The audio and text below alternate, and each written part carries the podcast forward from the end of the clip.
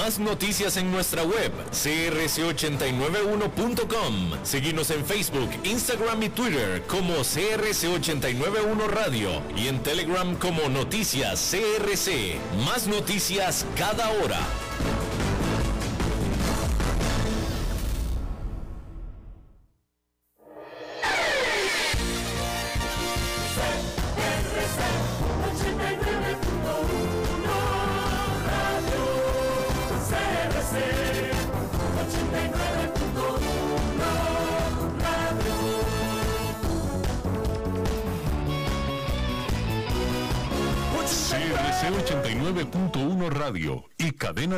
Costarricense no se hacen responsables por las opiniones emitidas en este programa. Transcomer, puesto de bolsa de comercio, presenta a las 5 con Alberto Padilla.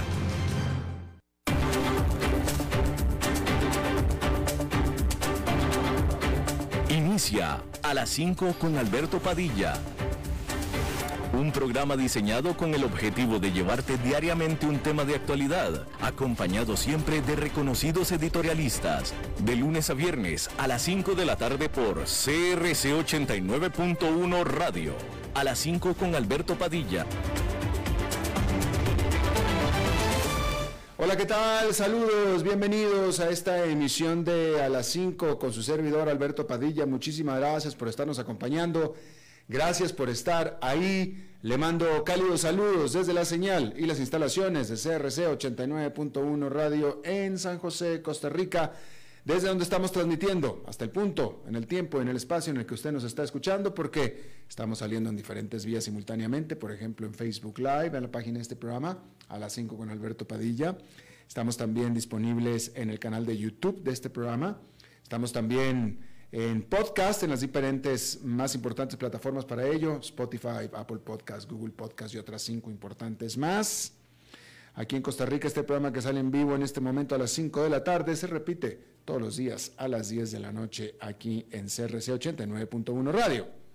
En esta ocasión me acompaña al otro lado de los cristales, tratando de controlar los incontrolables, el señor David Guerrero y la producción general de este programa, siempre poderosa, desde Bogotá, Colombia, a cargo del señor Mauricio Sandoval.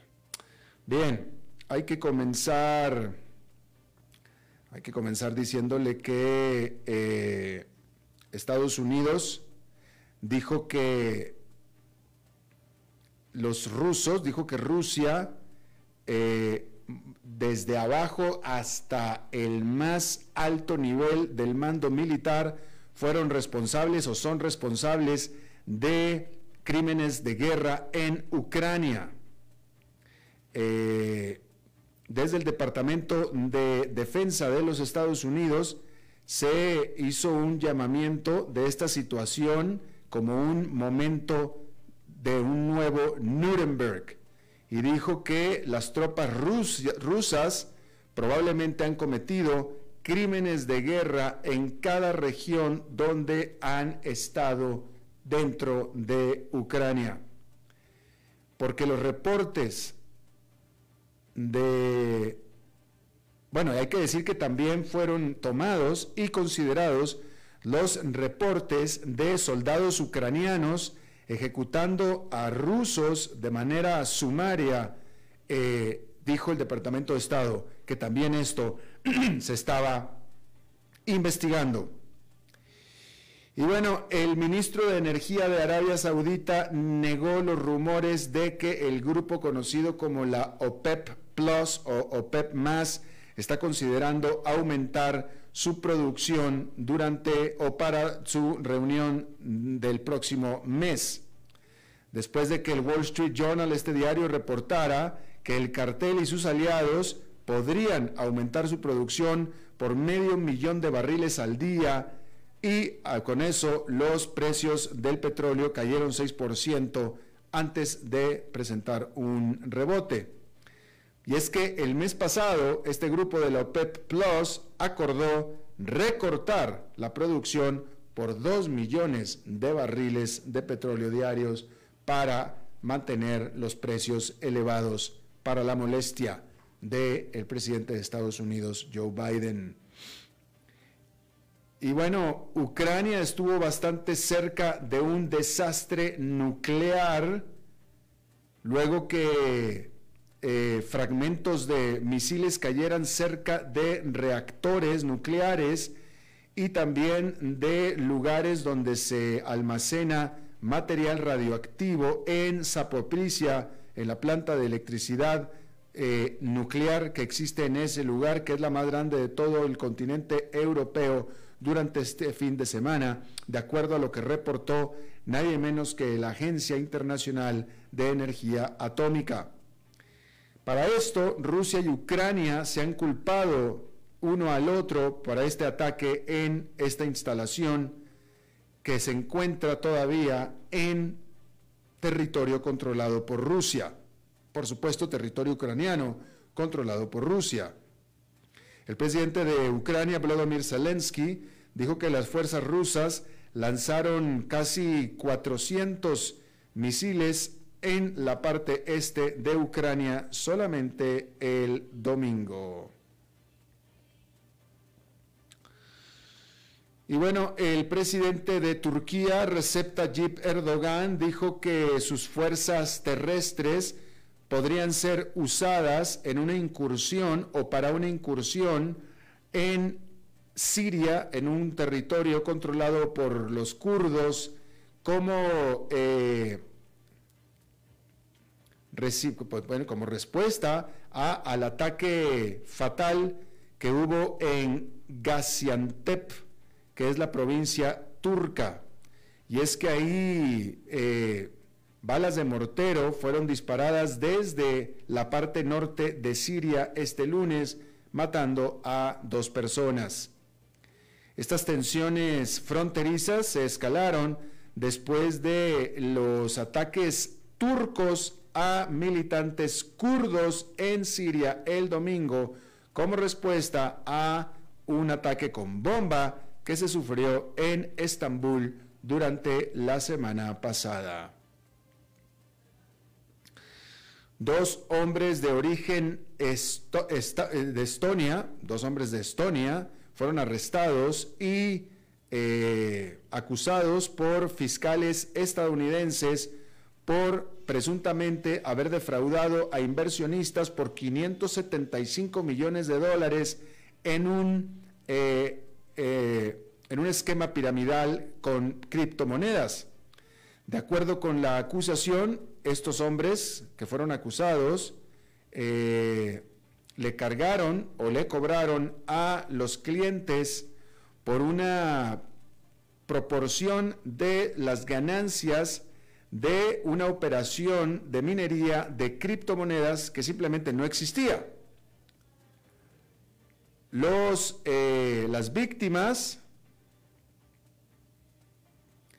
bueno, pues sí, las víctimas fueron atacadas, fueron, eh, eh, sufrieron por el objetivo de, pues, de que fueron engañadas por promesas falsas de grandes ganancias con criptomonedas y por supuesto con el misterio, dicen ellos, el misterio que eh, envuelve alrededor de la minería de criptomonedas, según dicen los fiscales, si es que esto puede volar a la mesa de un juez. Y bueno, hablando del Mundial de Fútbol, hay que decir que las asociaciones de fútbol soccer de siete países europeos les pidieron a sus capitanes de sus equipos no usar los, eh, las bandas en los brazos de One Love o Un Solo Amor que promueve la igualdad sexual en, o la igualdad de género en la Copa del Mundo en Qatar. Los jugadores habían estado preparando incluso ya habían aceptado ya y decir que iban a pagar lo que se les cobrara por multa por portar esta leyenda en sus brazos. Eh, sin embargo, la FIFA, que es el eh, organismo que gobierna al fútbol soccer a nivel mundial, amenazó a estos jugadores no solamente con multas económicas que ya los jugadores estaban factoreando, sino con aplicarles tarjeta amarilla, una tarjeta amarilla. Como usted sabe, el sexo homosexual o la homosexualidad está prohibida en Qatar. Este torneo, la Copa Mundial, se inauguró el martes con la victoria de 2 a 0 de Ecuador sobre el equipo anfitrión de Qatar. Pero el asunto más de fondo, el asunto más de fondo aquí, es que cuando Qatar fue electo para ser sede de esta Copa Mundial, FIFA había dicho que Qatar había dicho y que por eso se le dio la sede de que iba a aplicar las mismas reglas que se aplican en el resto del mundo eh, y dejar de lado las estrictas reglas musulmanes con las cuales Qatar se dirige, porque es un país musulmán, bastante fundamentalista, pero que durante el tiempo que durara la Copa Mundial iban a abrirse a los preceptos que son comúnmente usados y acostumbrados en el resto del mundo. Y eso fue lo que se había prometido, incluyendo, incluyendo la venta de la prohibidísima cerveza en Qatar. Porque en Qatar, como en cualquier país musulmán, no se toma. Y usted, usted recordará que dos días antes de la inauguración, este viernes, la FIFA malamente, malamente acordó con Qatar no vender cerveza en los estadios cosa que se había prometido que así iba a suceder. Vamos a ver, no se ha dicho mayor cosa, pero vamos a ver en qué problema se va a meter la FIFA con Anheuser-Busch InBev, que es el patrocinador de la cerveza en eh, Qatar, en la Copa del Mundo, que había pagado 75 millones de dólares, si no me está fallando la cabeza. Puede pudo haber sido mucho más, ¿eh? Pero así, a boca de jarro, creo recordar que habían sido 75 millones de dólares lo que había pagado por patrocinio eh, Amhauser-Busch InBev, que tenía como factor recuperar parte, al menos por medio de la venta de cerveza en los estadios. Y finalmente pagó el patrocinio para vender cerveza en los estadios. Y la FIFA, de mala manera, porque ya había un acuerdo al respecto con Qatar, y no sabemos qué hubo ahí en medio para aceptar echar para atrás lo que ya se había acordado en papel, que era vender cerveza. Y la FIFA se alió ahí con Qatar. Pero con esto también, de la banda que iban a usar, también se alió. Porque de nuevo, originalmente la multa, originalmente si acaso iba a ser una multa económica, y los jugadores dijeron, ok, lo hacemos. Pero ahora resulta que tampoco en lo que es una alianza de Qatar con el Estado, eh, una alianza de la FIFA con el Estado de Qatar. Y eso está mal. Eso está bastante mal. Mire, todas estas cosas van a dar mucho de qué hablar después de la Copa. Ahora en este momento estamos con la Copa, etcétera, etcétera. Pero apenas está empezando y este tipo de cosas van a dar muchísimo de qué hablar cuando termine la Copa. Va a ver usted. Sobre, sobre todo me refiero a señalamientos hacia la FIFA. Señalamientos hacia la FIFA. Definitivamente. Bueno, vamos a hablar de una eh, tremenda bomba que explotó el domingo en la noche, este domingo en la noche, una bomba que nadie, absolutamente nadie esperaba. Una bomba a nivel corporativo. Y es que de pronto, de la nada, sin que nadie lo supiera, nadie lo sospechaba y tampoco necesariamente sin que nadie pensara que fuera necesario y obviamente mucho menos inminente, y fue que la mesa de consejo o el directorio de consejo de Disney, que es una de las empresas de entretenimiento más grande del mundo, Disney, la de los parques y de la Disney Plus, el domingo en la noche, en domingo, fíjese usted, en domingo y en la noche, decidió dos cosas totalmente sorpresivas. Una, despedir al presidente de Disney, Bob Chapek, despedirlo y nombrar de nuevo, nombrar otra vez, como presidente de Disney a Bob Iger, quien cuando dejó de ser presidente de Disney había puesto a Bob Chapek. Y esta noticia nadie se la esperaba, nadie esperaban que fueran a, despedir a Bob Chapek y mucho menos despedirlo para traer a quien había sustituido, que es Bob Iger. Y esto fue toda una bomba a nivel corporativo. En primer lugar, porque efectivamente Disney no está tan bien, no le está yendo tan bien, pero pues a nadie le está yendo bien. Y definitivamente eh, Chapek había cometido algunos errores, eh, digamos que no era tan diestro, tan relacionista como era Bob Iger, que estuvo durante años como presidente de Disney. Pero, pero pues de nuevo, este, eh, eh, ¿había cosas que pudo haber hecho mejor? Sí, sí había cosas que pudo haber hecho mejor, definitivamente.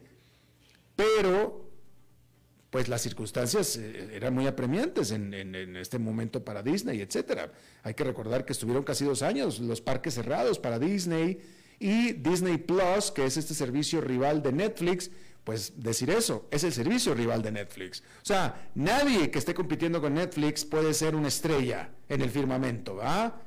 Es, es, un mercado muy, muy difícil. Entonces, había muchos retos, definitivamente.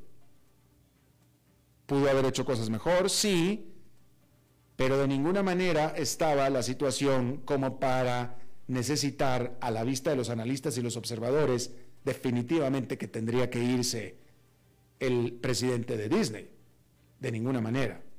¿Sí?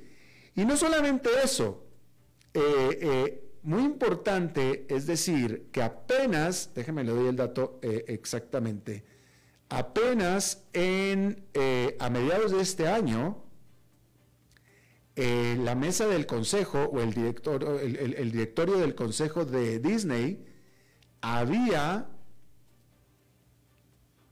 renovado el contrato de Chapek apenas a mitad de este año. Se lo había renovado por tres años. ¿Sí? Eh, y en ese momento el directorio del consejo había dicho que se lo había renovado pues, porque, porque, pues, porque iba bien, pues por eso se lo renovaron, porque iba bien. Y en su mensaje justamente la mesa del Consejo, el directorio del Consejo, había dicho lo propio. Y habían, de hecho, eh, dicho literalmente que Bob Chapek era la persona correcta para el momento correcto. Eso fue a mitad de este año, ¿eh? Y le extendieron el contrato por tres años. Y menos de cuatro meses o cinco meses después, resulta que lo despiden. Entonces, una de dos, o o fue un total error, bueno, por lo visto fue un error haberle renovado el contrato, pero o dijeron mentiras al renovarle el contrato, o algo pasó que nadie sabe entre ese momento y ahora que ameritó despedirlo. Algo que nadie sabe y que a lo mejor la empresa no quiere decir. Porque de otra manera no se entiende. No se entiende. Y encima ahora hay que pagarle a Chapek, porque por lo visto no fue con causa, porque si hubiera sido con causa, pues no le pagan nada. Pero como no fue con causa, es decir, este hombre no hizo nada, le van a tener que pagar el contrato de tres años. Se lo van a tener que pagar, como si los hubiera trabajado los tres años. Lo van a mandar a su casa con todo el salario de los tres años. Tal vez algo menos, tal vez, no sé, depende de los términos, pero definitivamente le van a tener que dar una gran compensación, puesto que tenía un contrato firmado. en lo que es definitivamente algo, pues, difícil de, digerir, ¿no? Pero luego también la intención de traer a Bob Iger con un par de observaciones aquí. O sea, si tan malo era el Bob Chapek famoso, pues quien lo puso fue el que trajeron. O sea, si Bob Chapek fue un error, fue un error de Bob Iger. Fue un error de Bob Iger. Chapek fue la mano derecha de Bob Iger por años. Ellos trabajaron juntos por años. Y Iger estuvo preparando a Chapek por años para dejarlo cuando él se retirara. Y que fue justo lo que hizo. Entonces, si Chapek fue un error, fue error de Iger. Y francamente creo que Iger debería de pagar el error, si es que fue un error. Eso es por un lado. Y por otro lado, Iger efectivamente tuvo una estadía en Disney de varios años, fueron más de cinco años los que él estuvo más, de que él estuvo como presidente de Disney eh, eh, eh, estelar, él fue el que hizo multiplicar a Disney, el que hizo explotar a Disney, Sí, pero a él le tocaron solamente puros buenos tiempos.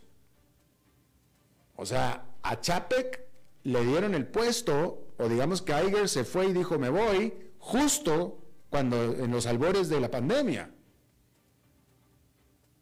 O sea, difícilmente a alguien más le hubiera ido bien al mando de una empresa como Disney con todo lo que pasó con la pandemia. Difícilmente. Entonces, lo que estoy tratando de decir es, el Disney de ahora y la circunstancia de ahora no es la misma que la que cuando Iger se fue hace casi tres años. No es la misma. Así es que vamos a ver si Iger va a tener el mismo brillo y la misma capacidad y la misma suerte de repetir el acto que hizo cuando se fue o hasta que se fue hace tres años. Difícilmente, porque de nuevo, es una situación difícil que a cualquiera le hubiera explotado en las manos como le explotó a Chapek. Eh, y pues bueno, ahora, este, para que vea usted eh, que también a los grandes directores de empresas, grandes directores de grandes empresas, este, al final también son empleados y también como decimos en América Latina, también nos corren como perros, ¿eh? También.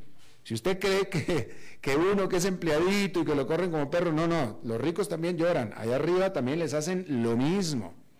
Cuando menos aquí a los de acá uno le hacen eso y pues nadie se sabe, nadie supo, nadie nada. Acá exhibido en el periódico, en los medios de, financieros mundiales, etcétera, todo el mundo lo supo. Pero sí hay que decir que todos los medios están eh, criticando definitivamente la manera en la que se dio este asunto, porque es, demasiado extraña, demasiado rara, este, demasiado rara. O sea, no, no, sabemos qué pasó ahí.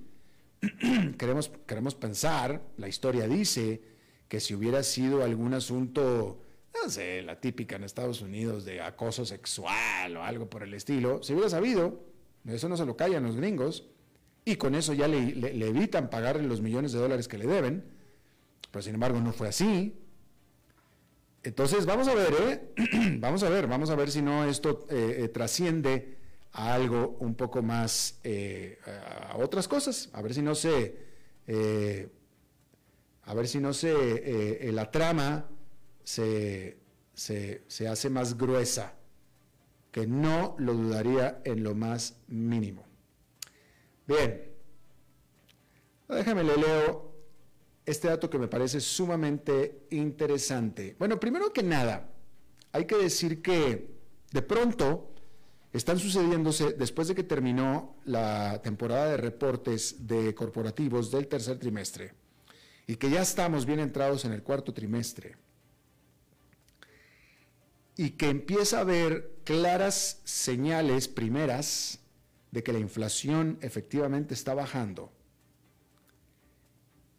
y de que corporativamente hablando y de resultados, al tercer trimestre las empresas de Estados Unidos no les fue tan mal, súbitamente se ha estado dejando de hablar a nivel mainstream, a nivel general, de recesión económica.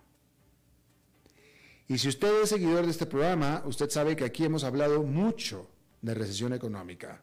Yo he hablado mucho de recesión económica, ¿sí? Resulta que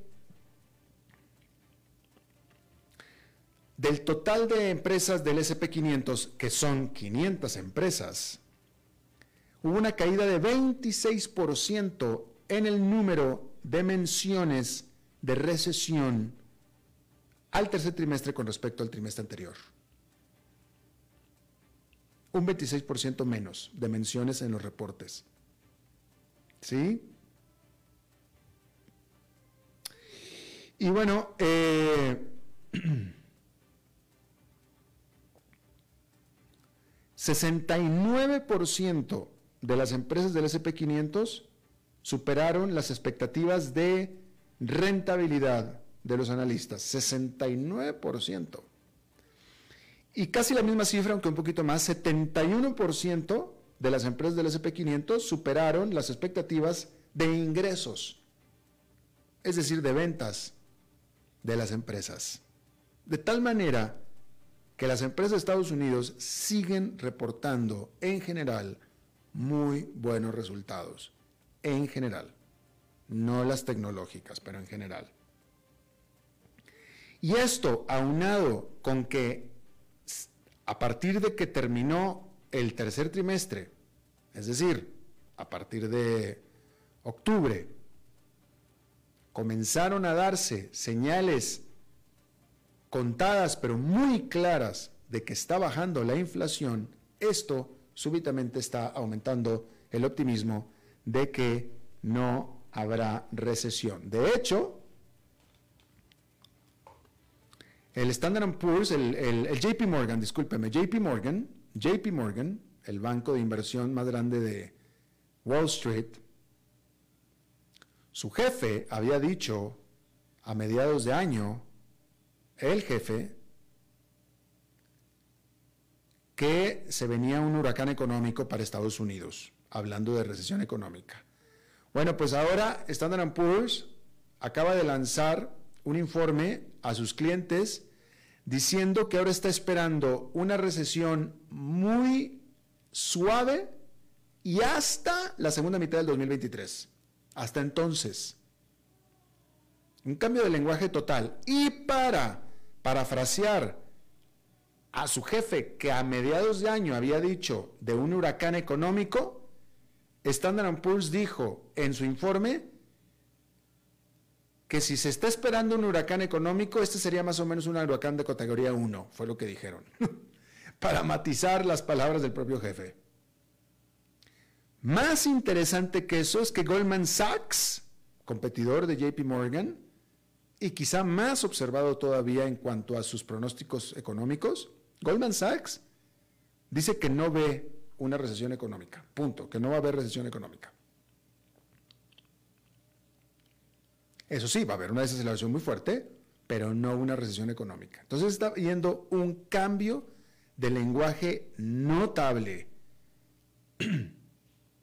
a partir de la situación económica. Ya veremos, ya veremos. Hay, hay muchos economistas, como Nuriel Rubini, quien pronosticó la crisis de 2008, Mr. Doom, el Nuriel Rubini dice que claro que va a haber recesión económica. Yo no soy economista, ¿ok? Yo no soy economista, yo soy periodista de información financiera y económica, que tengo algunos años en este asunto, ya peino algunas canas, y en lo personal, yo digo, no, puede no es que no puede ser que no vaya a haber recesión. Yo sigo pensando que tiene que haber recesión por las señales que yo estoy viendo. Pero el punto es que cada vez está viendo menos. Y entonces, por eso es que durante la semana pasada y la antepasada ha habido un buen comportamiento allá en Nueva York. No fue la situación de esta jornada. Hay que decir que allá en Nueva York eh, déjeme le digo, allá en Nueva York fue una jornada negativa, moderadamente, bueno, es más, mire, hasta mentiras le estoy echando, fue marginalmente positiva, marginalmente positiva, pero bien marginal, con el índice industrial Dow Jones eh, subiendo 0,01%.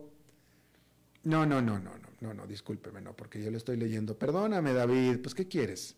Le estaba leyendo los futuros, le estaba leyendo los futuros. No, este lunes el índice industrial Dow Jones cayó 0,13%, el Standard Poor's 500 con una caída de 0,39% y el Nasdaq Composite una caída de 1,09%.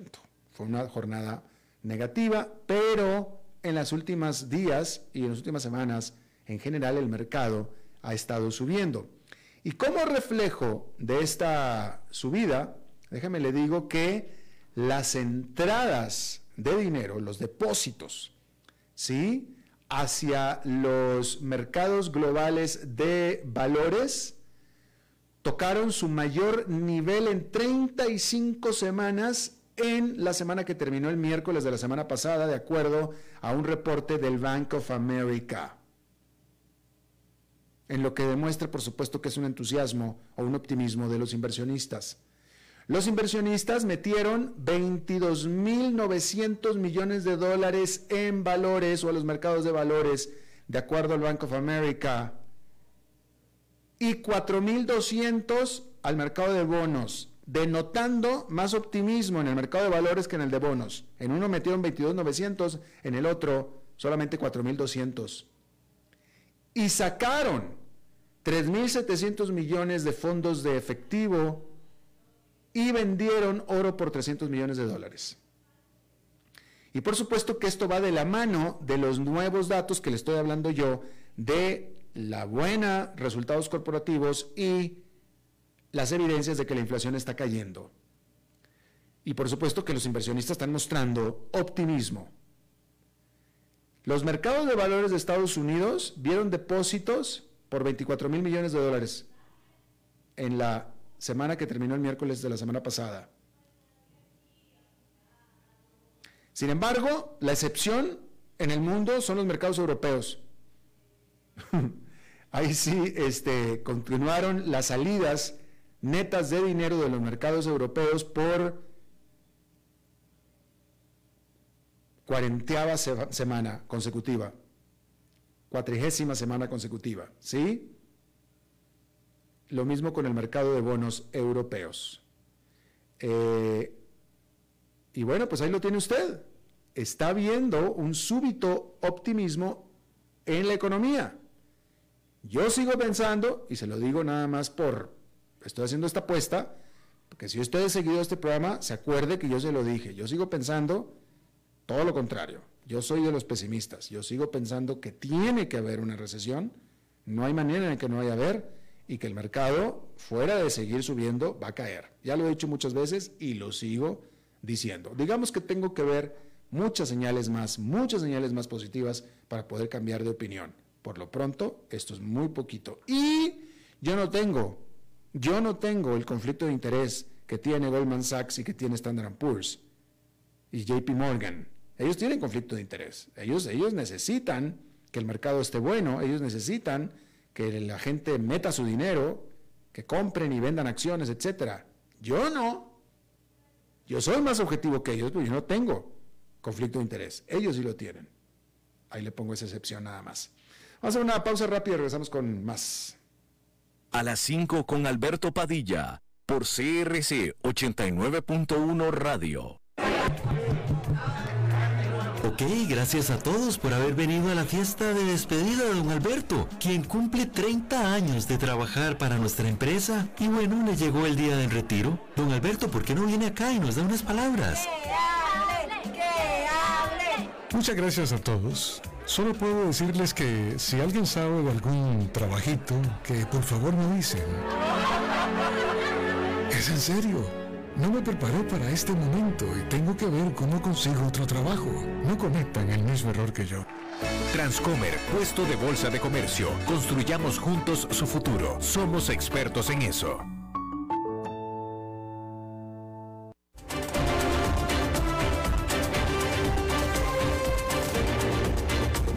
Seguimos escuchando a las 5 con Alberto Padilla. Bueno, es lunes y los lunes hablamos de bienes raíces con nuestro experto en bienes raíces, Eugenio Díaz. Eugenio. Alberto, ¿cómo te va? Muy buenas tardes a ti y a todo el auditorio, a todos los radioescuchas. Y bueno, hoy lunes de bienes raíces quiero, quiero comentar y quiero hablar sobre la plusvalía inmobiliaria. Y esto un poco de la mano, Alberto, lo que tú estás comentando o acabas de comentar hace un momento. A mí en lo personal me da mucho gusto que haya optimismo en la economía de los Estados Unidos, que suban las acciones en, las, en la bolsa y ojalá, ojalá que tu opinión, que es muy valiosa, pero ojalá te equivoques, mi querido amigo, y lo digo con todo cariño. bueno, eh, el, que el, naturalmente el momento que tenga una economía una buena aceptación definitivamente los bienes raíces siempre se seguirán teniendo un, incremento en sus valores. Y eso es bueno para todos los propietarios. Eso habla también de una economía estable en cualquier país. Pero hablemos exactamente de la plusvalía inmobiliaria. Para las personas que nos escuchan y no saben exactamente qué es eh, les comento que los bienes raíces, además de que es una de las mejores formas de invertir, y aunque es una forma de invertir a largo plazo, normalmente, cuando se vende o se compra un bien raíz, se pueden obtener ganancias, bueno, pues gracias a esta que llamamos plusvalía del inmueble. Y esto es porque la plusvalía, Alberto, en el incremento del valor de un inmueble a través del tiempo, que se da debido a diversos factores como la accesibilidad, la ubicación dentro del entorno urbano, los servicios que tiene el inmueble, los, la infraestructura, etcétera, etcétera. Todo esto hace que nuestra propiedad con el tiempo valga más. Y a través de los siglos se ha demostrado que los bienes raíces siempre, tarde o temprano, vuelven a subir de precio. Es decir, si se detiene, hay algún problema económico en alguna economía de algún país, etcétera, etcétera, siempre de alguna u otra manera salen a flote los bienes raíces. Por eso el día de hoy, estimados Radio Escuchas, yo les quiero decir cuatro temas que deben de tomar ustedes en cuenta al comprar un inmueble si es que quieren tener una buena plusvalía. Y el primero es la ubicación. La ubicación, factor principal, es de donde parten todos los elementos de que pueda darse un sobreprecio en su inmueble a través del tiempo. Dependiendo de donde nos escuchen, sea en la ciudad o sea en la playa, sea en el campo, no es lo mismo comprar una casa en un barrio de la periferia que comprar la misma casa en una zona céntrica o en una zona comercial. Es algo que depende de lo que usted esté buscando, tendrá que analizar lo externo y lo aledaño que hay a, a, ese bien raíz. Si se trata de una zona residencial, pues también esto puede aumentar más la plusvalía muchas veces si está en un barrio donde ya se viene arrastrando una plusvalía con el transcurso del tiempo. La infraestructura es otro tema que debemos de tomar en cuenta, estimados Radio Escuchas. Eh, las obras de bienestar a la comunidad que hay a través de los bienes o servicios que dan las municipalidades, y entre ellos podemos hablar de servicios públicos. Hay que ver si esa propiedad o ese bien raíz tiene una eh, tiene electricidad, por ejemplo, si tiene la red de agua potable, de alcantarillado, si es buena la recolección de basura, los pavimentos, ojo, las aceras, si existen ahí eh, buenos servicios de telecomunicaciones, por ejemplo, el internet, etcétera. Todo eso hace que con el tiempo un inmueble pueda llegar a valer más. Pero también hay que ver qué servicios privados hay cerca del lugar donde usted quiere comprar. Por ejemplo, me refiero a servicios privados que puede haber iglesias, escuelas, centros comerciales, cines, hospitales, espacios deportivos o de esparcimiento. Todo eso pues, puede ayudar que en un futuro muy próximo, no, no muy largo, pueda tener usted una buena plusvalía. Es importante también ver las vías, las vías de comunicación que existen, es decir, las calles para llegar a esa zona. Una buena vía, o buenas vías que existen para llegar a su propiedad siempre le va a dar a usted mayor plusvalía. Y por último, y para no alargarme mucho en este tema, estimado Alberto, la seguridad, importantísima hoy en día, la seguridad, un tema tan esencial en cualquier sociedad, hoy es una de las necesidades básicas de todo ser humano. Así es que un vecindario seguro siempre te va a cotizar mejor que uno que tenga un índice delictivo alto y esto puede variar de acuerdo a la zona donde se sitúa la propiedad que usted quiera adquirir. Así es que, estimados Radio Escuchas, importante que ustedes analicen estos factores antes de decidir comprar un bien. No es suficiente con que diga me gustó la casa, analice los factores externos si es que usted quiere tener una buena inversión en bienes raíces. Espero les haya gustado el tema del día de hoy, estimado Alberto. Oh, ¿Cuál es tu programa de radio? Dinos de eso, por favor. Con mucho gusto los sábados de 1 a 1.55 de la tarde por esta misma emisora estamos eh, dando el programa Club Inmobiliario. Todos los sábados analizamos el sector inmobiliario nacional e internacional. Así es que temas importantes que no se puede perder. Los invito a escucharnos cada sábado a la una de la tarde. Eso. Bueno, muy bien, Eugenio, gracias. A ti, Alberto, que tengan una feliz semana. Igualmente para ti. Eh, nos vamos, eh, ¿ya estamos? Ok, entonces vamos a cambiar de tema. Y eh, la CEPAL, la Comisión Económica para América Latina y el Caribe, que eh, lleva siempre el pulso de los profundos problemas de desigualdad, pero de pobreza y de miseria que hay en nuestra América Latina, sacó un documento muy interesante donde habla de la necesidad de a acelerar el proceso de modernización de las redes de telecomunicaciones en América Latina, específicamente de la 5G, de la tecnología 5G. Fíjese, unos datos nada más, unos datos. Em, entre los datos que presentó la CEPAL, ¿sí? en toda la región de América Latina en general, ¿sí? faltan por conectar uno de cada cuatro hogares urbanos, uno de cada cuatro. No está tan mal, pero dos de cada tres hogares rurales ahí sí está muy mal. América Latina y el Caribe aún no están conectados. La mitad de los jóvenes entre 13 y 25 años, el 50% de los jóvenes entre 13 y 25 no están conectados, así como uno de cada tres niños y niñas con edades comprendidas entre los 5 y 12 años de edad, asimismo como uno de cada cuatro adultos mayores. Por supuesto, estamos muy por debajo de lo que se presenta en los niveles de Estados Unidos y de Europa, definitivamente pero tampoco estamos bien con respecto al resto del mundo. Pero a mí me llama mucho la atención que la CEPAL se haya ido sobre la 5G. Vamos a hablar de este asunto, de lo que es la 5G. Yo le agradezco muchísimo, está con nosotros Carlos Ríos. Él eh, ha sido, durante muchos años fue director de empresa de telecomunicaciones internacional, actualmente es consultor en telecomunicaciones, o de tecnologías de la telecomunicación. Carlos, gracias por estar con nosotros. Hola Alberto, me da mucho gusto que me hayas invitado y también le agradezco a tus radioescuches que estén aquí con nosotros. Gracias. una pregunta, porque me llama la atención que la CEPAL se haya metido con la 5G. Eh, eh, antes de que, la, segunda pregunta que te voy a decir es qué es exactamente la 5G, pero antes de eso, ¿acaso cambiar lo que actualmente supongo que es 4G por 5G va a ser una gran diferencia automática para mejorar estas cifras que acabo de dar? Mira, 5G es una evolución eh, a nivel velocidad de Internet, o sea, porque las telecomunicaciones se dividen básicamente en dos servicios, la voz y los datos. En la voz, pues tú no vas a ver una gran diferencia. Realmente, si, la voz está digitalizando, va a, ser, va a tener mayor calidad, pero lo interesante es la velocidad de los datos, la velocidad de Internet. Imagínate que en 4G eh, hay, un parámetro que se llama latencia. Latencia es el tiempo que se tarda, este, digamos, un dato en ir y regresar, sí, esa respuesta de Internet, ¿no? Eh, ir a través de los medios internacionales, ir a los hosts de Internet y regresar y darte una respuesta a ti. Imagínate que en 4G anda alrededor de los 90 milisegundos y en 5G va a andar alrededor de los 5 o menos milisegundos.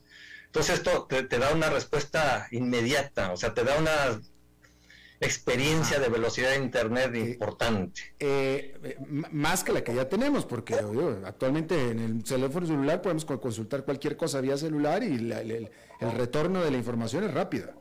Es rápida, sí, ya con 4G, ya entonces a esa, a esa lo que iba. a nivel experiencia personal, eh, yo siento que no, o sea, va a ser, va, a tomar un poquito más de tiempo de tener las aplicaciones que te permitan tener esas experiencia de esa velocidad de internet. Pero a nivel industrial, a nivel empresarial, ahí es en donde sí se ve este, ya las, las bondades de tener un 5G. Hmm. Eh, eh, se está hablando de ciudades inteligentes y de realidad, realidad virtual y de este, medicina a distancia eh, pero hay, otro tipo de, aplicaciones, que, como la es la, seguridad, que ya es algo que se puede hacer patente en países como el nuestro. Este, y eso ayuda mucho que el 5G con todas las inversiones que trae atrás, ya beneficia a países como, como los, latinoamericanos y en especial Costa Rica. ¿Y, ¿Y, ya hay 5G? ¿Ya llegó 5G a Latinoamérica? Sí, sí, de hecho, este, en, por ejemplo, en, Centroamérica y en Guatemala ya se lanzó 5G, mm. en México ya se lanzó 5G, mm. y eso depende, es mucho el tema de la voluntad del, gobierno de liberar los, el espectro que se necesita para que las frecuencias que se requiere para 5G estén disponibles. Ya, ya. Ahora, eh, eh, para agotar la preocupación que me parece implícita en el reporte de la CEPAL, habla, por eso la CEPAL pone eh, eh, eh, de manifiesta la, poca conectividad todavía, o los retos en conectividad que todavía tiene América Latina. Pero la parte que no me queda clara es si la CEPAL está infiriendo que con que haya 5G va a haber mayor conectividad o es que está llamando a que los que no estén conectados puedan ser conectados por las empresas que despliegan 5G. Mira, se dice que la, la red de 5G es realmente una red de fibra óptica porque eh, al, tener frecuencias, eh, las, frecuencias con las que trabaja 5G son de muy baja dispersión. Entonces se requiere mayor eh, cantidad de, sitios o de radiobases o de antenas que puedan este, ayudar a conectar a la gente y, hacerla móvil. Y esos sitios se tienen que conectar forzosamente a través de fibra óptica. Entonces, tener una red más grande de fibra óptica para poder, poder conectar todos los sitios del país que estén ya con la tecnología de 5G, sí va a ayudar a densificar este, mucho más eh, la, conectividad a través de fibra óptica de, Internet, pero también, obviamente, según vaya creciendo eh, el despliegue de los operadores, este, pues va a haber, sobre todo en las grandes ciudades, esa conectividad de 5G. Para que llegue a las zonas rurales eh, va a tardar mucho, este, un poco más de tiempo, pero mientras tanto los despliegues, los despliegues de las redes de, fibra óptica van a ir avanzando y sobre todo ahorita que se ha acrecentado la, competencia, ha habido más empresas de, desplegando fibra óptica en el país, que eso está ayudando también a que se bajen los precios y que haya más agresividad en el despliegue.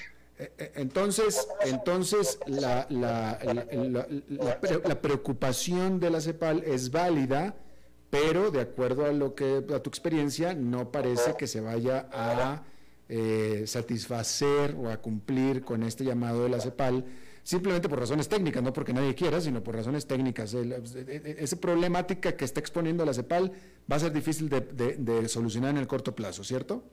Sí, sí, sí, porque un operador móvil que, que esté desplegando 5G se va a enfocar a donde haya más densidad de población. Claro y donde haya sobre todo densidad industrial y empresarial. Y eso pues en la zona rural pues va a faltar, ¿no? Que llegue. Que ahora, este, por otro lado, se está abriendo mucho el tema de las de los este de los nómadas digitales y ese es un mercado muy interesante para atacar con fibra óptica y con, con redes de velocidad amplia, ¿no? Puede, puede ser 4G, puede ser 5G pero por ahí este, son nichos que hay que ir explorando y los nómadas digitales pues están yendo a, zonas poco pobladas, ¿no? Zonas rurales, zonas más bonitas, ¿no? Este, que son más fáciles de vivir. Sí, y bueno, y, ahora que lo dices, el, nómada digital tendría mucho más posibilidades y capacidad de financiar o de pagar que el resto de los habitantes vecinos lugareños de, de esa zona, ¿no?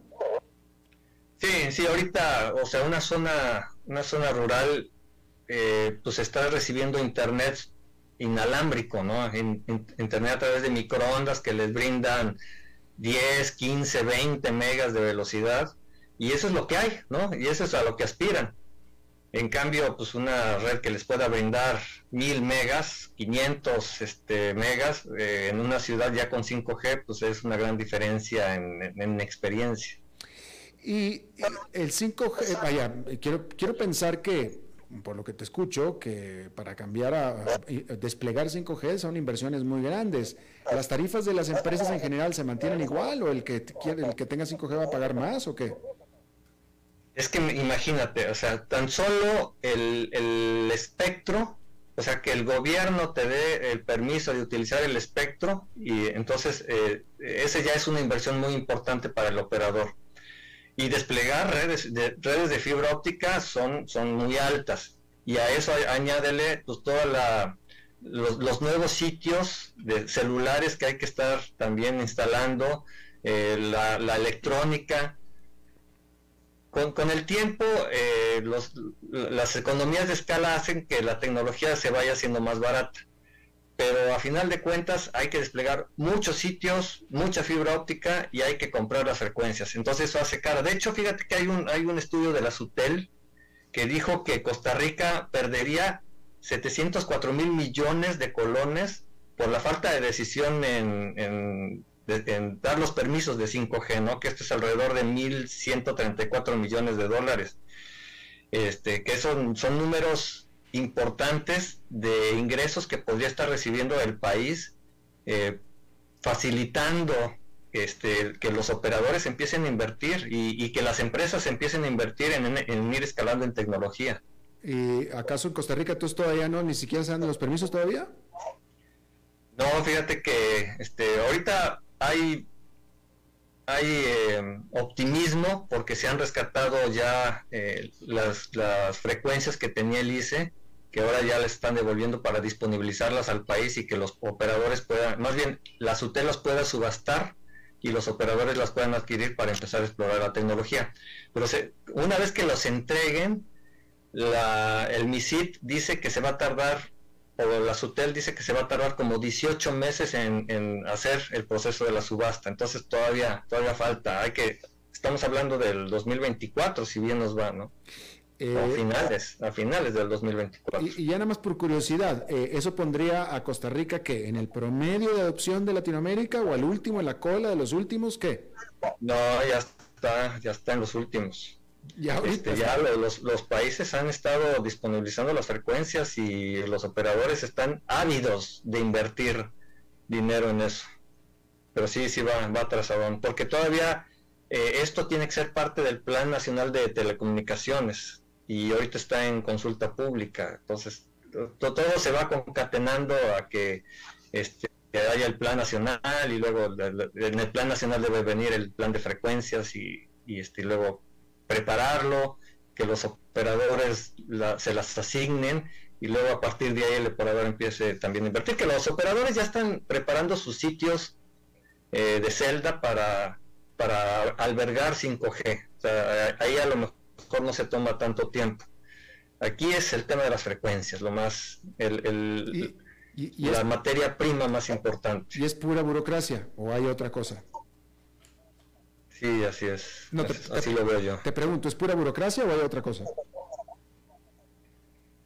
Eh, sí, burocracia eh, con, con, ciertas sesiones que tiene que haber entre entidades eh, de gobierno, entidades reguladas, eh, eso es lo que lo ha complicado, ¿no? Hacerse de esas frecuencias que estaban asignadas a, un, a una entidad mm. que las libere para que las puedan usar en, en, lo, que se en lo que se debe de usar, ¿no? Claro.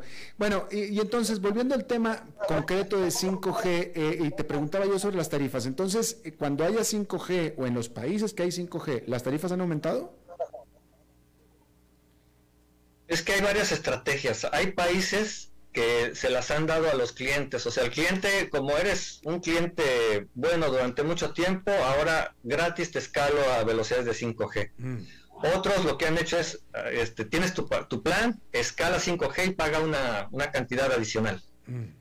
Eh, este, básicamente son, son las dos estrategias más importantes que han utilizado ellos. Eh, eh. Pero como lo veo es, ¿quieres 5G? pásate este plan nuevo que tiene un, un, diferencial de pago y vas a experimentar esas velocidades extraordinarias. Ah, ok, o sea, es una opción, será una opción, o por lo pronto es opción. Es una opción, es una opción, definitivamente. Y además, pues al principio no va a estar desplegado en toda, en, la cobertura no va a ser nacional. Sea, los, los operadores tienen que ir invirtiendo poco a poco en, ir desplegando en, algunos sitios. Bueno, ok, ya me quedó clarísimo a mí. Yo creo que a los, a, los, a los oyentes les quedó claro desde antes que a mí, pero yo me tardo. Yo soy de lento espectro, pero déjame te pregunto, al principio de la entrevista estabas hablando de que esto va a ser en realidad una diferencia importante para las empresas, no tanto para el consumidor. ¿Por qué? Sí, este, hay en, en Internet... Eh, para la automatización, eh, se vuelve muy relevante ese tema de la velocidad, ¿no? El tiempo de respuesta, sobre todo cuando hay robots y se tiene que detectar en milisegundos algún error o algún cambio o una respuesta, este, ahí es en donde, se vuelve relevante eh, el 5G. Y, actualmente, actualmente no pueden conseguir esas velocidades con Wi-Fi y, fibra óptica, etcétera, como está ahora. Sí, pero eh, conforme va avanzando la tecnología, la, la, velocidad de reacción se vuelve cada vez más relevante. Por ejemplo, si estás operando, o sea, el momento en que el doctor mueva el dedo este, a nivel remoto, el robot debe de moverlo en ese momento, ¿no? Porque si no hay fallas milimétricas, ¿no? Mm. Eh, en el caso de, un vehículo autónomo, por ejemplo, si, se si al vehículo se le cruza un perrito de repente, pues tiene que tener esa velocidad milimétrica de, reacción. Mm. Entonces tiene que ser muy rápida la, la reacción de Internet también. Ese tipo de cosas, de aplicaciones eh, son las que se van a ir poco a poco ir dando e incorporando a la tecnología de una ciudad. Ya, estaba leyendo que en, Estados Unidos, y esto lo, pregunto como comparación, en Estados Unidos van a dejar de usar 3G, ya, no va a haber más 3G. Eh, en nuestra América Latina o en Costa Rica, ¿qué tan prevaleciente es el 3G? Todavía es fuerte. Eh, es que lo que lo que se necesita es ir descargando espectro de una tecnología hacia otra. Entonces, en Estados Unidos, por ejemplo, eh, ya han estado migrando los usuarios de 3G hacia 4G, se va desocupando el espectro que utilizan para 3G, entonces deciden pasarlo todo a 4G para que haya más ancho de banda y eso significa que los clientes puedan tener más velocidad, más eh, los operadores tengan más capacidad de clientes en un rango de espectro y se van apagando. En el, por ejemplo, el caso del 2G, el 2G ya prácticamente se, apagó en todos los operadores, los pasaron a 3G, ahorita se están migrando los de 3G a, 4G y, así, así irá evolucionando. Eh, y, pero pues, o sea, pero sí podemos, o sea, es decir, el hecho de que en Estados Unidos ya no haya 3G y en América Latina todavía hay 3G, habla de adelanto contra retraso. Eh, sí, podríamos decir que sí. Lo que pasa es que hay, hay aplicaciones que, por ejemplo, el, las aplicaciones de localización vehicular, ¿sí? que, que, requiere, que tienen, eh, por ejemplo, en 2G están con más dispersión, entonces este, eh, son bandas que tienen más, eh, más cobertura y, y, se quedan, entonces los operadores utilizan un poquito del espectro que tienen asignado para dar servicios de 2G y eso ya nada más es para, por ejemplo, las terminales punto de venta que utilizan los bancos. Mm. Muchos de ellos todavía están en 2G porque los chips que tienen y las, maquinitas están viejitas. Entonces el, operador tiene todavía que mantener un poco de espectro en, 2, en 2G. Entonces no es tanto que, que el país este, esté atrasado, ¿no? Sino que todavía hay demanda en, en, algunos países de ciertas tecnologías como la 2G que todavía, todavía se necesita en, conforme vayan actualizando los este, los los dispositivos de localización vehicular o los dispositivos de, terminales punto de venta de los bancos para cobrar con tarjeta de crédito, eh, pues se irá, se irá liberando el espectro que se está utilizando para 2G para pasarlo a 3G, y entonces lo irán apagando poco a poquito. Claro, interesante. Bueno, pues Carlos Ríos eh, experto en estos temas de telecomunicaciones, fue directivo de empresas internacionales al respecto, consultor al respecto. También te agradezco muchísimo de charlado con nosotros esta tarde. Me dio mucho gusto y eh, espero que tengas mucho éxito en el país para liberar sus frecuencias de 5G. Ojalá, ojalá que así sea, Carlos. Gracias. Bueno, eso es todo lo que tenemos por esta emisión de A las 5 con su servidor Alberto Padilla. Muchísimas gracias por habernos acompañado. Espero que termine su día en buena nota, en buen tono y nosotros nos reencontramos en 23, en 23 horas. Que la pase muy bien. A las 5 con Alberto Padilla fue traído a ustedes por Transcomer, puesto de bolsa de comercio. Construyamos juntos su futuro. Somos expertos en eso.